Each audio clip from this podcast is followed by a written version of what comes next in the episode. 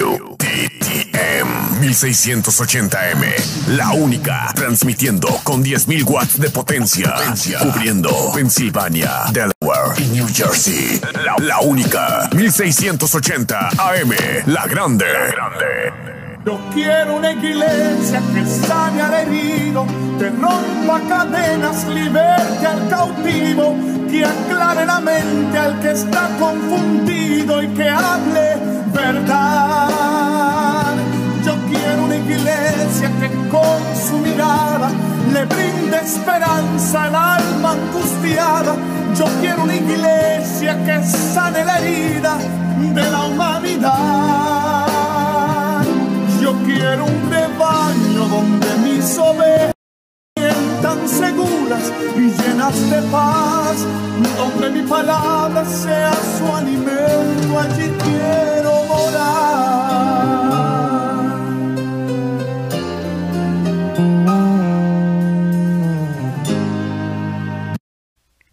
Bienvenido a la hora Macedonia, una programación de Misión Misionera Macedonia y nuestra iglesia es localizada en el 3401 norte de la calle 7, Filadelfia, Pensilvania. Y nuestro número de teléfono es 215-226-5474. Y si nos quiere enviar a nosotros un mensaje de text, lo puede enviar al 484-416-0159 o mandarlo un correo electrónico a gmail.com y nos puede visitar a nosotros en nuestra página de web a misión misionera Y en esta tarde vamos a comenzar con nuestra predicación con el reverendo Alfredo González. All right, God bless you all once again. My name is Reverend Alfredo Gonzalez, and uh, today we're going to be uh, talking about the divine plan of man in their work. And if we turn into our Bibles at Luke chapter 10, verse 1, the word of the Lord reads like this In the name of the Father, the Son, and the Holy Spirit. After these things, the Lord appointed other seventy also, and sent them two by two before his face into every city and place, whither he himself would come. Let us pray. Lord Heavenly Father, in the name of your Son Jesus Christ, we thank you, Lord Heavenly Father, at this time for this word that you are about to give us, Lord, in the name of Jesus. And we ask you that you lead us into all truth through the Holy Spirit and that you touch, Lord Heavenly Father, every single person that's hearing this word today, Lord, in the name of Jesus, and that you give them understanding, Lord Heavenly Father, of your word. And Father, we ask you at this time, Lord Heavenly Father, that you continue pouring into every single one of us. In Jesus' name, we pray. Amen and amen. amen. Right. Um, here we read that Jesus Christ uh, appointed the uh, 70 disciples. And we see that here in this verse is that the uh, the 70 were sent out uh, two by two. And we're wondering why, you know, 70 disciples you know the the, the, num- the number 70 is uh, very uh, significant because 70 here represents the 70 elders of Israel. If we take a look at Exodus chapter 24, verse 1, and Exodus chapter 24, verse 9, verses 1 and 9, we see, we see that it reads, And he said unto Moses, Come up unto the Lord, thou and Aaron, Nadab and Abihu, and the seventy elders of Israel, and worship ye afar off. And in verse 9, it, it reads, Then went up Moses and Aaron, Nadab and Abihu, and the 70 elders of Israel. You know, um, Jesus Christ in Luke chapter 9 sent out his 12 disciples. And we see here in chapter 10 that now he's sending out the 70, but uh, he's sending them out here with a purpose and with the same uh, instruction. Um,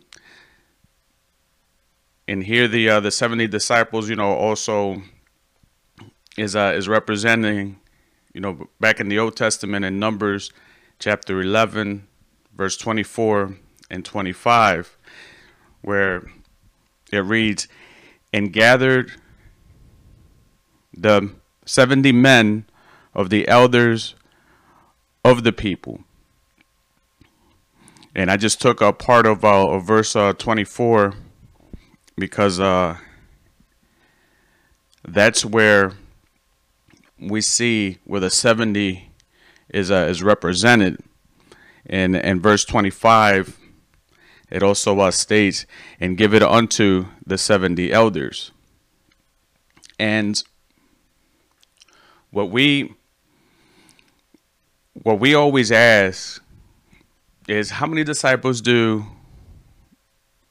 do Jesus Christ have at this time? How many are there? Well, we know that today Jesus Christ have millions of disciples.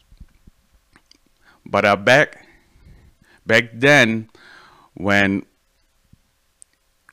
when he sent out the other 70 it was 120 disciples that he had um, together in total and we could see that in acts chapter 1 verse 15 and 21 and in those days peter peter stood up in the midst of the disciples and said, The number of names together were about a 120. And in verse 21, it reads, Wherefore, of these of these men which have companied with us all the time that the Lord went in and out among us. And we know that we hear about the 12 disciples that were close to Jesus Christ. And these 12 disciples, you know, attended to Jesus Christ closely. They were with him all the time. Then you have some of the disciples that were following him that were constantly hearing and they were constantly listening to the teachings of Jesus Christ and they were witnessing his miracles and they believed in Jesus Christ. So you have those disciples. Because remember, Jesus Christ went from town to town, to city to city, okay, teaching, letting them know, okay, that the Messiah has come. And some believe and some didn't. And the other disciples just followed Jesus Christ. Whether they believed or not, we don't know. They just followed him. And um but we know that Jesus Christ chose his 12 disciples, and he also chose his 70 disciples to be sent out. And every single one of us that are saved have been chosen chosen and you could be chosen also today to be saved amen and as we continue jesus christ sent out the 70 disciples in pairs, you know, to two by two. And the reason why he did this was so that they could encourage and strengthen one another.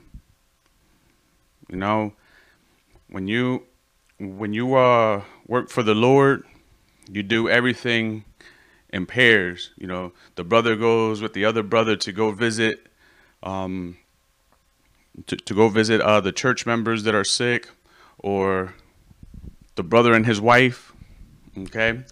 And they go out and they visit those and pray for those that are sick in the congregation.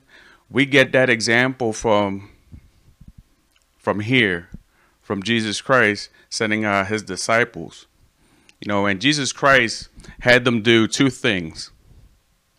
Well, they were out going to city to city. One was to heal the sick. And we know that there was a, a, a lot of them that were healed. Okay, because God, Jesus Christ uh, did a lot of healing, and so so did his disciples. And the second thing is that they established the kingdom of God. And if we take a look at Luke chapter 10, verse 9, it states, And healed the sick that are therein, and say unto them, The kingdom of God has come, is come near unto you. And when the kingdom of God is near you, we have to take advantage of that opportunity, you know, and we have to lay hands on those that are sick so they could be healed and let them know that the kingdom of God is here. Back then, you know, we had to wait for the Holy Spirit to come that had, to come over us. But now the Holy Spirit is within us. So the kingdom of God is within us all the time and we could manifest the Holy Spirit because we're not the ones that heal. Okay, it's not from our power. It's the power of God that heals the people. Okay? It's not us. It's the power of the Holy Spirit within us as we being filled with this power that we're able to lay hands on people, pray over them, and heal them in Jesus' name today. Okay? And that's how the kingdom of God is established, okay, within us today. And it was happening back then um, also. And the 70 when Jesus Christ sent them out, they were sent out with some very specific instructions, okay? And they were also prayed over because if we read uh, verse verse 2 in Luke 10, we see that it reads, Therefore say they for excuse me, Therefore, say he unto them, The harvest truly is great, but the laborers are few. Pray ye therefore the Lord of the harvest, and he will send forth laborers into his harvest. And here, what is telling us is that before we do anything for God, we have to pray. We have to pray. You know, before before we start our day, the first thing we should do is pray. You know, give thanks to God for us seeing another day. Giving him thanks. Okay, that we're able to breathe one more day. And then you pray for everything else you're going to do throughout this day. And here, Jesus Christ you know, send out his 70 in prayer. And the prayer was that when they prayed, they were praying for success and the mission that they were going to go on into the cities to preach the gospel of Jesus Christ. And prayer is needed in everything that we do as disciples of Jesus Christ. In everything that we do. In every in every work that we do, we must pray. Okay? And prayer is needed for our physical and spiritual for our first physical and our spiritual needs. So like this, those needs could be met. Okay? And and God also okay ask us to depend on him. So once our needs are met physically and spiritually and we are filled then we could go out and reach those lost souls. And as we see today, even back then, that we are lacking laborers, we're lacking workers, okay, in the vineyard of Jesus Christ. And, you know, there's there's like no retirement here. We got a great pension plan here preaching the gospel of Jesus Christ, teaching the gospel of Jesus Christ. Okay? We got special benefits. And, you know, it sounds like a job, doesn't it? Sounds like a job. And that's because this is work. This is actual work.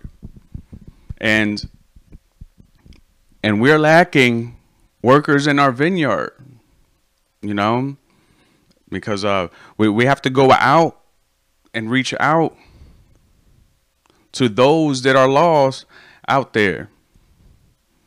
And my brothers and sisters, you know, in Jesus Christ, we all know that we have to work in order for the people to see that the kingdom of God is being established, that it's expanding.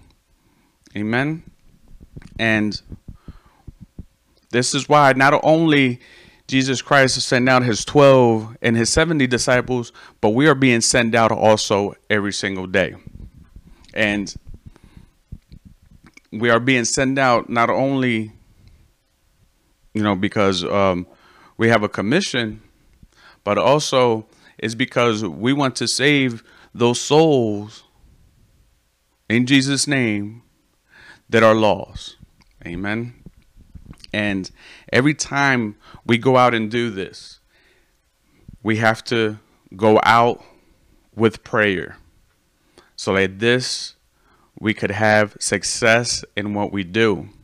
And while we're doing that, Jesus Christ also tells us in verse 3 of Luke chapter 10 that um, we are to expect some, um, some trouble.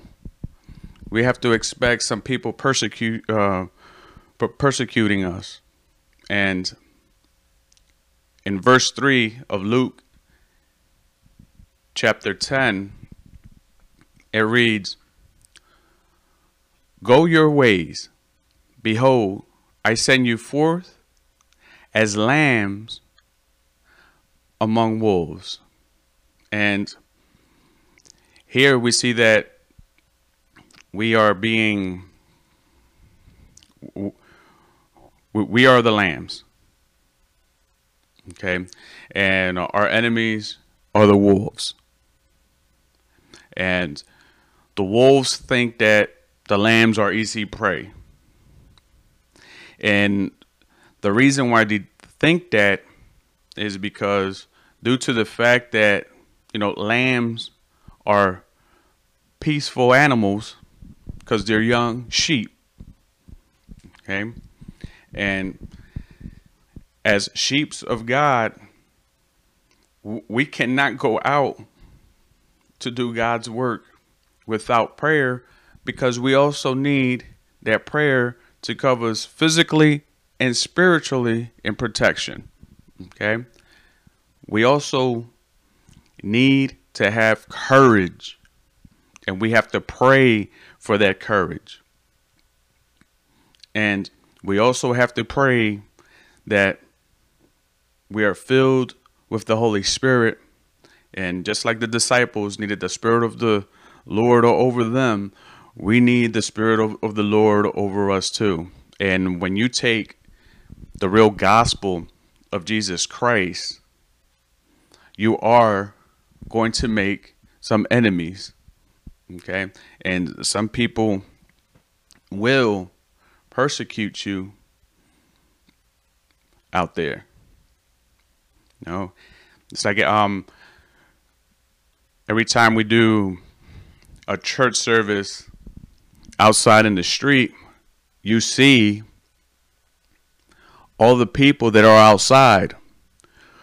Once the once the prayer hit, okay, well, once we start praying and we start the service, you start seeing the number of the people dwindling away from the street where we're at. They start to disappear. They start to hide away.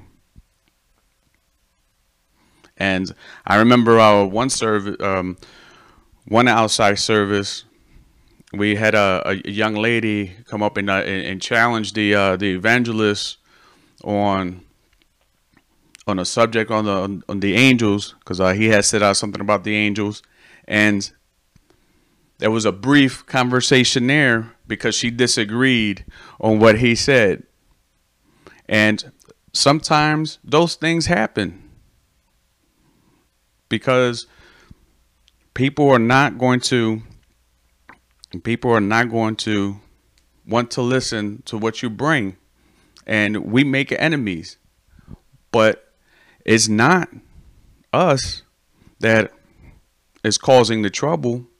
Okay.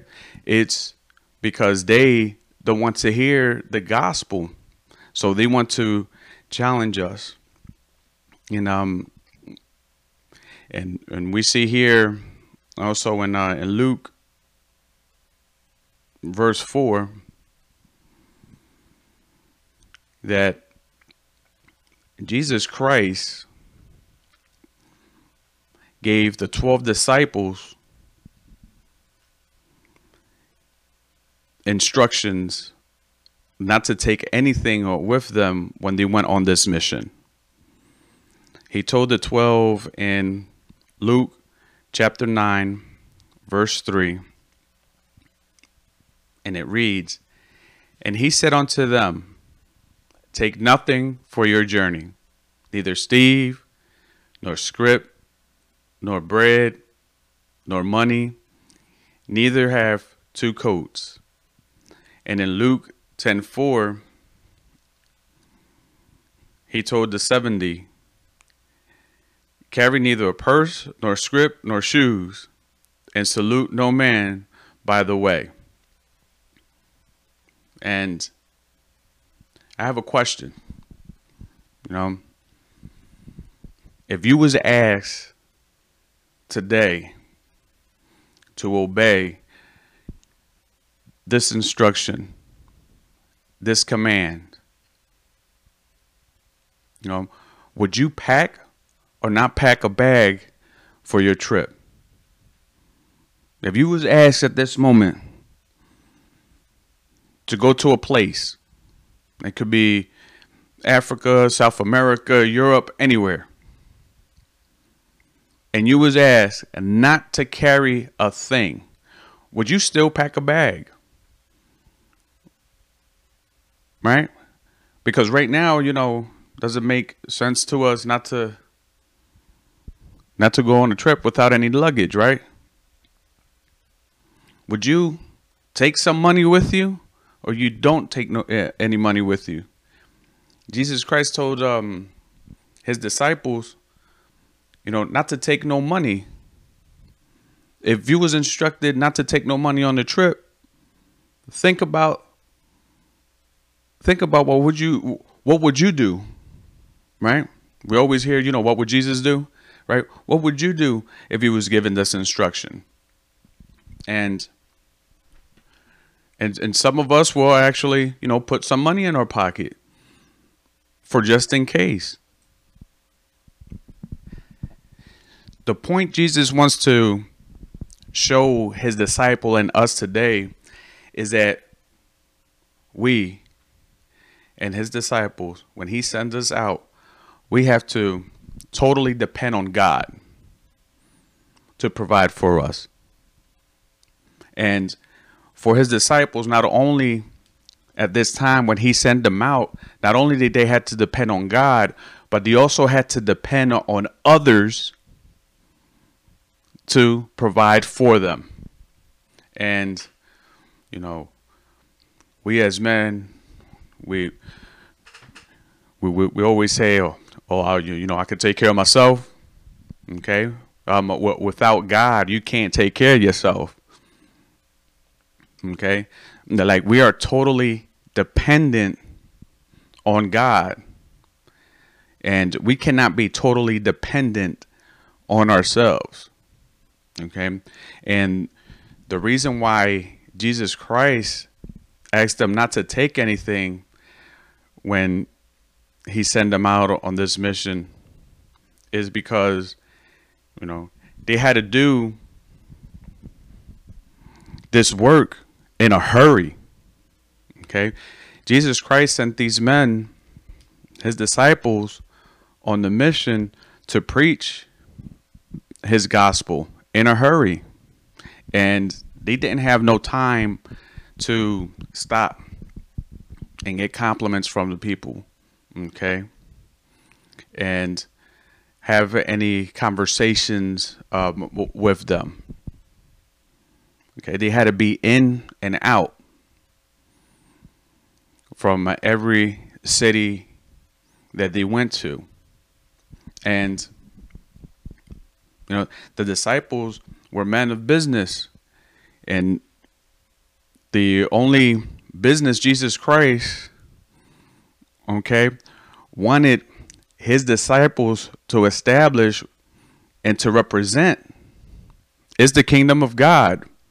And this business relates to the spiritual world and not the physical world that we're in. Okay?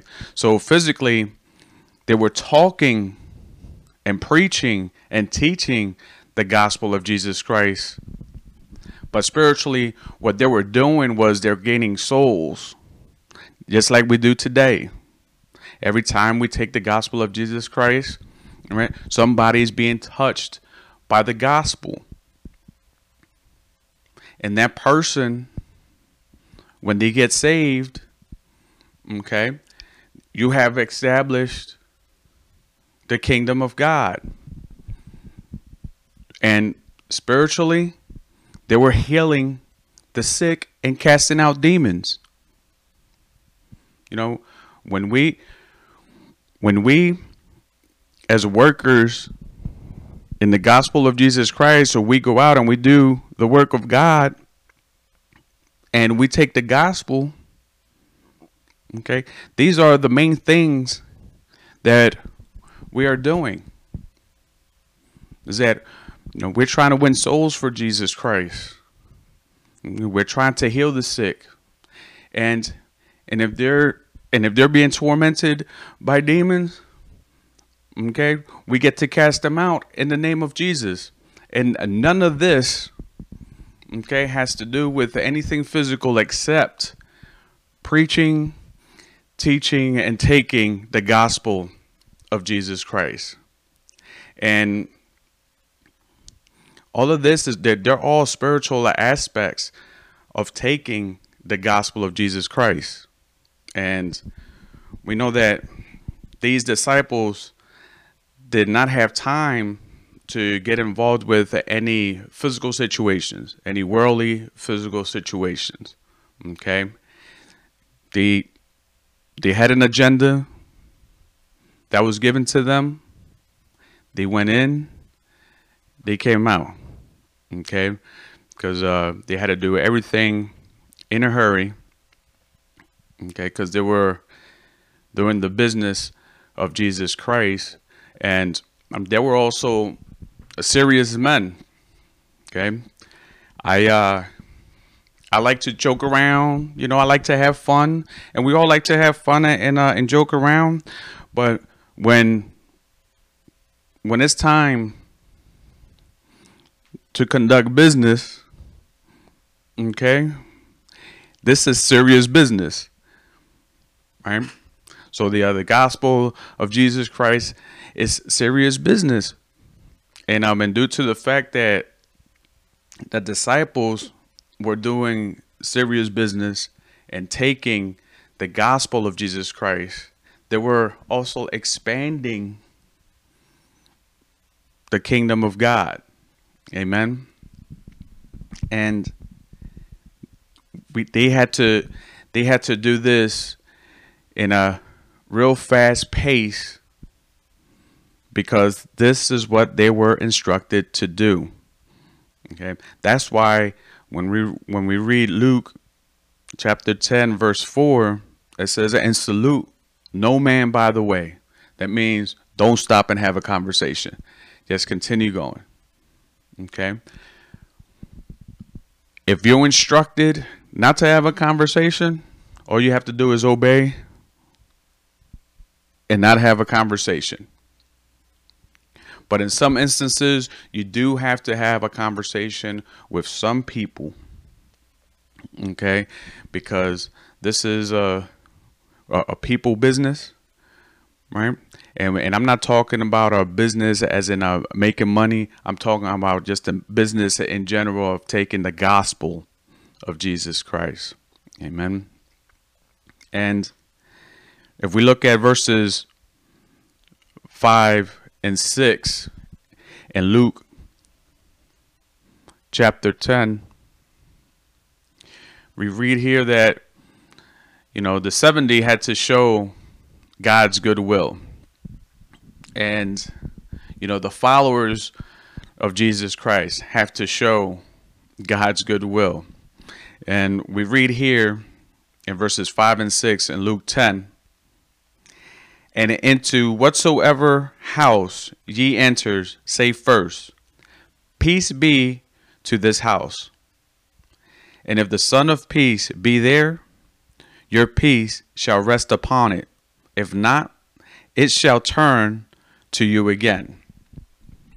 Now, the 70 were not preaching the gospel of Jesus Christ inside the synagogues, okay? They were forced to actually preach it okay, outside the other synagogue and into people's houses.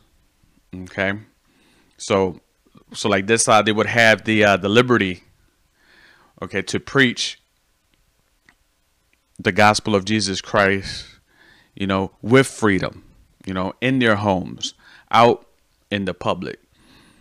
And if we um and if we read Acts chapter 5, verse 32, and Acts chapter 20, verse 20. But I'm going to read um, Acts 5, verse 42 first, because we see here that they went into every house. It, and it reads, Acts chapter 5, verse 42.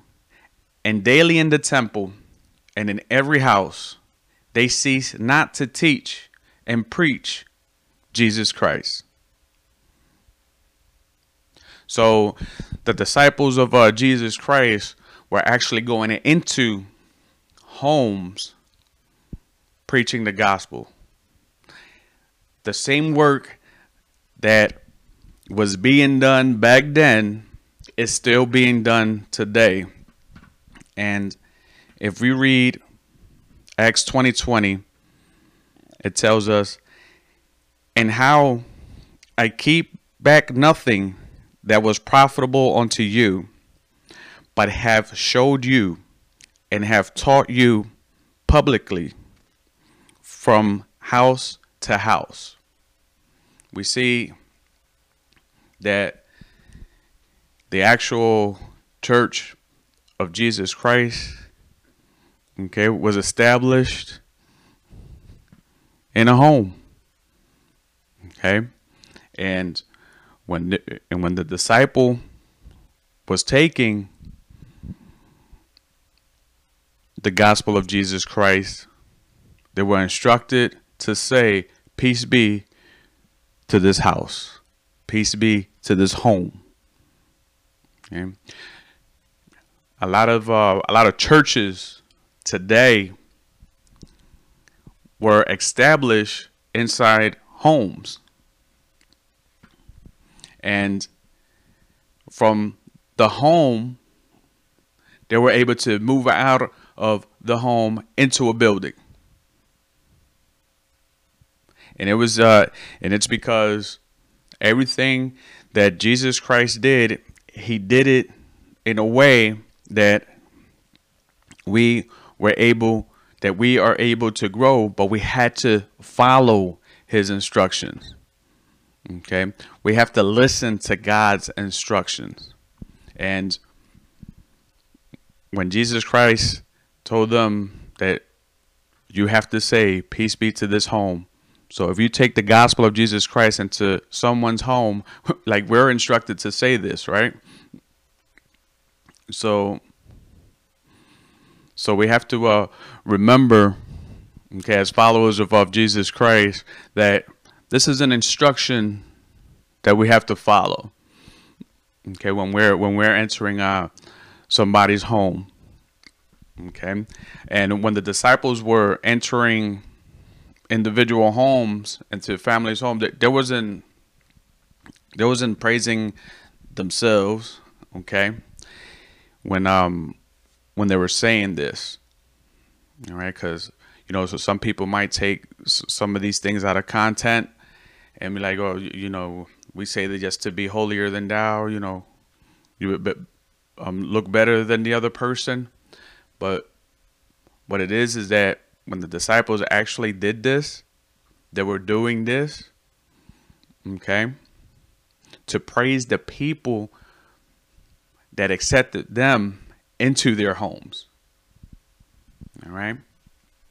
So we know that when we go out to visit anyone, okay, we always ask for peace over the person's uh, home. Or if we're taking the gospel, doing church services inside someone's home, okay, we have to say, Peace be to this home, okay, in Jesus' name, okay. And um, and as being not disciples of Jesus Christ, okay, we have to be we have to be different. And Jesus Christ instructed his disciples to be different in every situation. The one thing we have to um, remember is that everybody's situation is different. Everybody's home situation is different. And we have to be mindful of that. And and according to the different situations, the 70 have to preach according to the situation and they had to pray according to the situation. So this had to be done, you know, according to the household that they were in. And this also applies to us today. You know, it applies to whichever household we are in. Okay, we have to preach in that in that situation. Okay, so we have to have the peace of God not only rest over us, but we also have to have it rest over the home. And if there's no peace in the home, once once you take the gospel okay, to them, okay, the peace will be put over them. Okay, the peace is going to return to their home. And we also know here that we read the uh, the sons of peace and uh, in verse 6 And I think I just uh, lost my slide here. All right. So we're going to meet people that are sons of peace. Okay. Um, and these are individuals, when we read it here in verse 6, that they're passionate about what they do. They love preaching the gospel of Jesus Christ, you know, at any time, at any place, anywhere. Amen. And that peace that rests over those who bring the gospel, okay, that peace rests on every single person that brings the gospel and they bring that gospel in peace. And when the gospel of Jesus Christ is given in peace, guess what? The promises of the gospel will be confirmed and manifested. Okay? Prayers are going to be answered. People are going to be healed. Souls are going to be saved. Amen. And you'll be able to cast out any demon in the name of Jesus. Amen. But you have to have that peace within you first in order for you to share the peace of the gospel with everyone else. Amen. And when there are homes that that have no peace and you take the gospel and there's no peace there, okay? Guess what? Um, not everybody is going to accept the gospel of Jesus Christ. And I know I had uh, explained that earlier, okay? You know, people, so some people just don't want to hear the gospel. And what they're missing out on, okay, is the grace that Jesus Christ is giving them. And when we when we go out in prayer and when we go out in this divine plan that God has given us to take the gospel of Jesus Christ, there are, are, going to be people that are not going to be saved. They're not going to be healed. Okay, and they're not going to be delivered. Know? And you have to feel comfortable with that as a disciple of Jesus Christ. Because we think, and this is what we think, we think that, you know, if we take the word, the gospel, and we evangelize 100 people or 200 people, that we expect 200 people to accept Jesus Christ as their Lord and Savior. And I remember when I started prison ministry and I was taking um, sermons into the prison and I seen all these people, all these men in the uh, state correctional facility come up to the pulpit and accept Jesus Christ as their Lord and Savior. And I think there was like 30 the, the, the one day. Okay, my numbers might be off. All right, only God really knows the number. Okay, the, the 30. The next month I went. Okay, there was only one. So we have to be mindful also that you might just be talking to one person out of a hundred, out of 200. And that's what God had intended on on that day. Amen. For you to help out that one person, to help out 10 people. Amen. And the 70, as they were going out, preaching the gospel of uh, Jesus Christ, they were being received, you know, with uh, with kindness and with um, hospitality. And if we go here to verses seven and eight in Luke chapter ten, we read, "And in the same house remain, eating and drinking such things as they give." For the laborer is worthy of his hire. Go not from house to house and into whatsoever city ye enters, and they receive you. Eat such things that they set before you. Now, this is very important. You know, the 70 went out, they were being received with kindness, okay, and, and with hospitality, and they were being welcomed into people's homes, and those that received, you know, Jesus Christ and received the, the gospel welcomed them. Now, the 70 you know, they couldn't be shy and they couldn't be doubtful about their welcome. And we shouldn't be doubtful nor shy about our welcome neither. Okay? And they had to eat and drink everything okay that the person in that house gave them. You know, cuz we have to forget about our diets. We all have a dietary dietary uh, restrictions, right? We either vegan, flexitarians, vegetarians, right? Well, we don't. Some people don't eat carbs, right?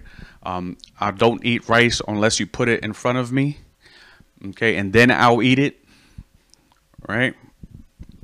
And we have to be mindful that you know every time that we're being sent out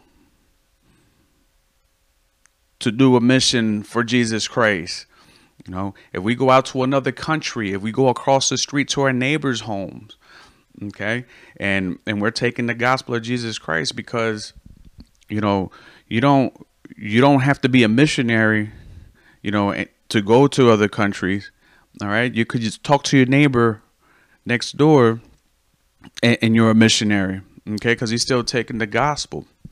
And the one thing that you know jesus christ is telling them here is that you know we have to everything that they give us Okay, we have to be thankful for and just forget about our restriction.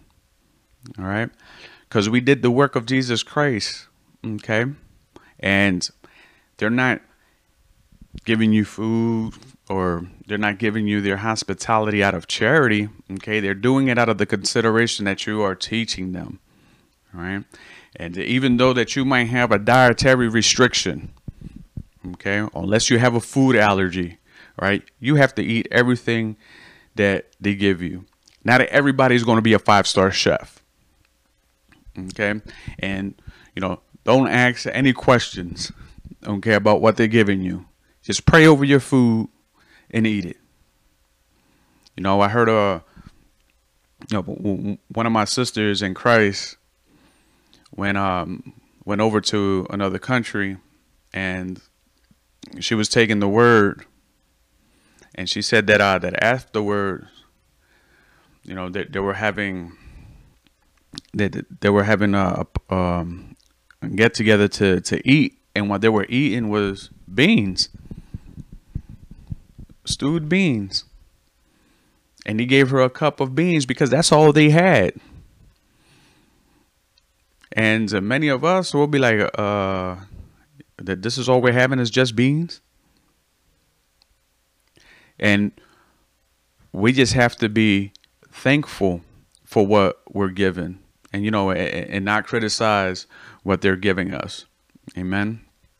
But we have to, we have to uh, be mindful that everything that is given to us, we pray over it and we eat it in the name of Jesus.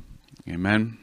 And you know, when we go into people's homes, you know, just like the 70, we're going from city to city. You know, they were being uh they were being rejected. Okay, and people and, and people was not accepting them. And when we look at Luke chapter 9 verse 5 it reads and whosoever will not receive you when ye go into that city shake off the dust of your feet for a testimony against them and that was the 12 disciples when the 12 disciples went out two by two okay to take the gospel of Jesus Christ but now if we look at Luke chapter 10 verses 10 and 11 when the 70 go out it's the same instruction but into whos, whosoever city ye enters, they receive you not.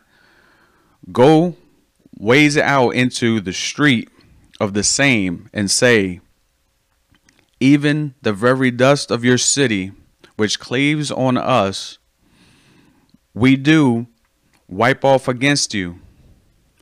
Notwithstanding, be ye sure of this, that the kingdom of God is come near unto you. And when people don't welcome you into your home because you're bringing the gospel, or people don't welcome you okay, because you're bringing the gospel out into the street, okay, that's the warning. You just shake it off because remember that they are not rejecting you Okay? They're rejecting the gospel of Jesus Christ. They're rejecting God. And the judgment of God is going to fall on them and not on you because you're offering them grace and life through Jesus Christ. Amen. And, you know, people today are rejecting the gospel people to uh, countries and cities today are rejecting the gospel and this is why today we're in the situation that we're in okay because there are more people rejecting the gospel so more of God's judgment is going to fall on them until they don't repent and accept Jesus Christ as their Lord and Savior, that judgment will still be over them. And every single one of us that are followers of Jesus Christ, like we are sent out, okay, to preach the gospel of Jesus Christ. You know, ministers, evangelists, deacons, missionaries, okay, you don't need to have a fancy title to preach or teach the gospel of Jesus Christ, you just have to be sent by God. Okay? You have to be sent by God in order to take the this gospel. Amen. And and let me tell you that every time you take this gospel message, you're either going to gain a brother or you're gonna or you're gonna be praying for the person who rejected it. Amen. And I know that every time we go out to conduct this divine plan that God has given us to preach the gospel of his son Jesus Christ, we want success all the time. And God will give us that success if we just follow his instructions. Amen. And I'm going to leave it um, right here. Amen. Um, let us pray and uh, we'll close out. Lord, Heavenly Father, in the name of your Son, Jesus Christ, I thank you, Lord Heavenly Father, for the word and the instructions, Lord Heavenly Father, that you have given us here today, Lord Heavenly Father, in the name of Jesus. And Lord, we ask you, Lord Heavenly Father, at this time that you give us an opportunity, Lord Heavenly Father, to be able to take your word, Lord Heavenly Father, every which way that we can, Lord Heavenly Father, in order to reach those that are that need to hear your word, Lord, in order to reach those lost souls in the name of Jesus. Father, in Jesus' name, I ask you at this time, Lord Heavenly Father, that you continue, Lord Heavenly Father, healing every single one of us, that you cast away every ache, every pain, Lord Heavenly Father, out of our bodies, Lord. If we're sick, Lord Heavenly Father, in the name of Jesus. And I ask you, Lord Heavenly Father, that you continue, Lord Heavenly Father, your divine plan, and continue, Lord Heavenly Father, giving us that grace, Lord, in the name of Jesus.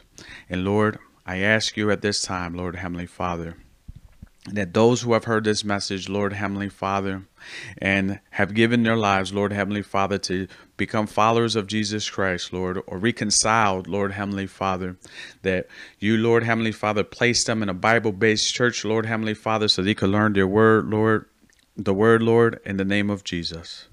Father, in Jesus' name we pray. Amen.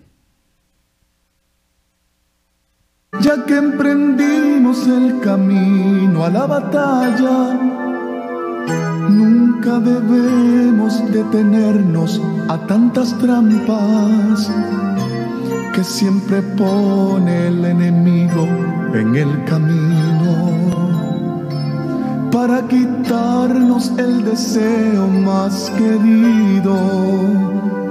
Hay que tener gran valentía y sentimientos y un corazón lleno de amor, lleno de paz, para decirle a tanta gente que se pierde que solo Dios les puede dar lo que hoy no tienen.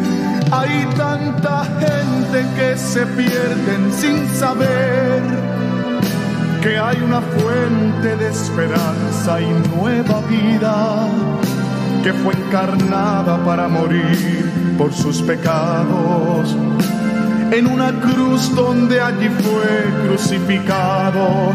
Allí murió por mí, frente a aquel pueblo que le injuriaba y le castigaba sin piedad.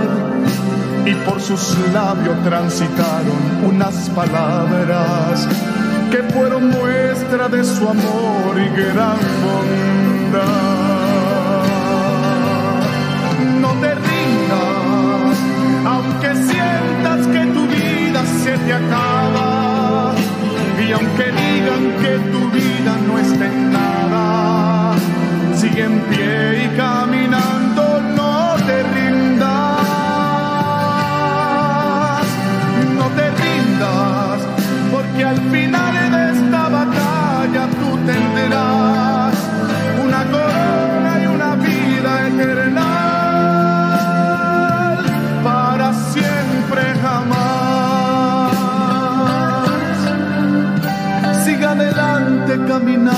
caminando, sigue en pos, con paso firme caminando y sin temor, que aunque adelante habrán tropiezos al derredor, pon tu confianza en las manos del Señor, que en los momentos de dolor te sostendrá te ayudará si te siente desmayar.